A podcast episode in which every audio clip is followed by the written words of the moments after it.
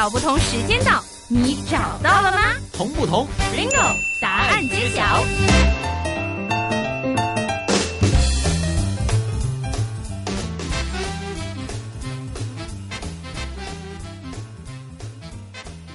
城里头原来不是都是胡同吗？是吧？是有四合院吗？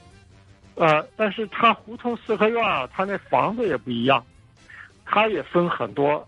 这个胡同啊，实际上就是一条街，嗯街两边呢都是那种平房的院落，这些院落呢就是四合院，因为它是四合布局的，是吧？嗯啊，但这些院子它不是一样大的，它在清朝的时候啊，有的是属于王公贵族的，就是皇帝的儿子啊，这些就是，呃，他就是成了王，是吧？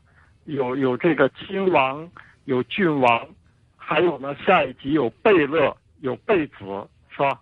嗯。有这嗯些爵位的。那么这些人呢，他们的宅院都非常大，啊，从他的门前可能是一个胡同，他的后门又是另外一个胡同，哦，整个打通了哎，这一个胡同可能半条街都是他们家的，嚯，可能，嗯哼，所以它很大，啊，那么这些大院儿呢，呃，它这个等到清朝灭亡之后，它就逐渐败落了，啊，嗯，很多房子就出租啊、卖了，就就变得别人了。有些达官贵人就来了。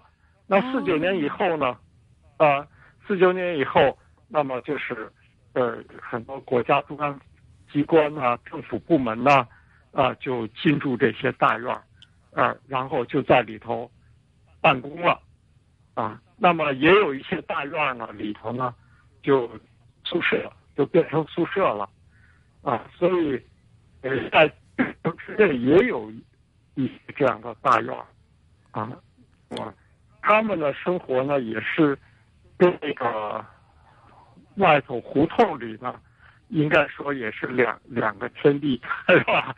哦，两个世界不是两个世界，不是那么很紧密的，是吧？嗯啊，然后所以你看，在文革期间就闹出这种矛盾，就是这些大院里的小孩他要去上学，要出去到外头上学，上学有的时候就在路上就跟胡同里的小孩儿就矛盾，呃，相互之间可能会打会冲突。为什么呢？就是哦，我们家住的比你们家大，比你们家新，这种吗？对，啊，对，他是 他这个呃，有的可能就是外头的小孩挑起来的。啊，哦那，看着你们生活那么好，那么富，是吧？那我不让你从这儿过，是吧？不让过，这交下买路钱。都是小孩的心理嘛，是吧？嗯哼，啊，呃，这个这个现象在城旧城之内有，在郊区也有，哦，郊区也有，那么呃偏远的也有。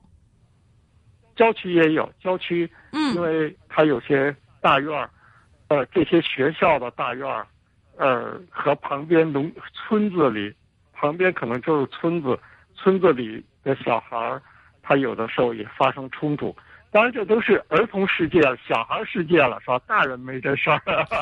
哦，所以原来小孩不只是玩抖空竹，还有这种吵架。对，当然这个对，当然这个小孩的世界呢，它反映了就是这个社会它两个天地是吧？它不太一样是吧？嗯它这个呃不是一个呃一个群体，呃比如说这个呃颐和园的北边有一个村子叫大有庄，大有大庄，小的大，嗯，有没有的有，大有庄。大气大，有 多大气。哎，对，大有庄旁边呢就是中共中央党校啊，啊。那在早年间的时候，呃，五十年代、六十年代初的时候，就中央党校搬去以后，那么曾经有一段时间，旁边大有庄的小孩儿就跟中央党校住的小孩之间嗯也嗯，发生矛盾。啊，我也问过这样的老人，现在是老人了，当年是小孩儿。哦，就是当时是他们发起这矛盾的。对，呃，他们主动去跟那边挑起事端，是吧？呵，呃，不让这个呃党校的这些小孩儿从他们村子里过，是吧？这就是因为这个也确实是生活差距比较大，啊，当然现在都没这事儿了啊，就反映了这种呃呃一种现象吧，是吧？小的心理反映出这个当时的这种状态，啊，就是所以就折射出，哎，有一些人生活在这么一个大的院子里，呃，一个大的校园或者是一个机关。或者是一个部队这样的一个大院子里，啊，他们跟周边的那些村庄也好、胡同也好的人，嗯，接触不多，嗯，哈 哈，所以对那边也不太了解。那边的人呢，对这大院子里人的生活呢，也不太了解，啊，就有这样的现象。所以，因为以前是住在胡同里面只有他们，然后胡同旁边现在多了一些大院儿，令到他们生活现在有比较了。对对对，哎，可能有这样的事情。嗯，当然，这个后来慢慢就都，都就都变化没有了，就都好了。了。就那个时代啊，就六十年代呀，五六十年代以后啊，是吧？尤其六十年代文革呀，嗯，这时候反应比较多。啊，嗯，所以这就是北京有这种大院文化，有人说是世界。小玩意儿。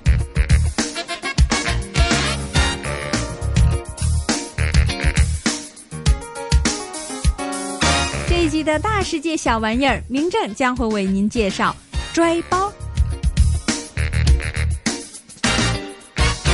这个游戏需要先找一块三四米长、两米多宽的空地，在大约两米宽的外侧各画一条白线，再缝制一个两寸见方的布包。布包内需要放一些沙土或者绿豆，但是不可以放太硬的石头，以免伤人。游戏的玩法是可以三至四个人参加。三个人的玩法就是在两条线以外各站一人，负责拿包砍，中间再站一个人，面对手中拿包的人。游戏开始之后，拿包的人把包拽向中间人的身上，又要不让他接住，只要砍中三次，中间的人没接住包，他就输了，就要下台，再换上那个砍包的人上场。如果被砍的人接住砍过来的包，那么每接住一次就是得一分，可以减去被砍中的一次。玩的方法有点像我们现在的躲避球。那么，如果不是两个人，而是四个人玩的话，就会分成两个人一组，在线中间站着两个人，砍法的规则相同。两个人都被砍下为输，就要下台，由另一组人上场做被砍包的人。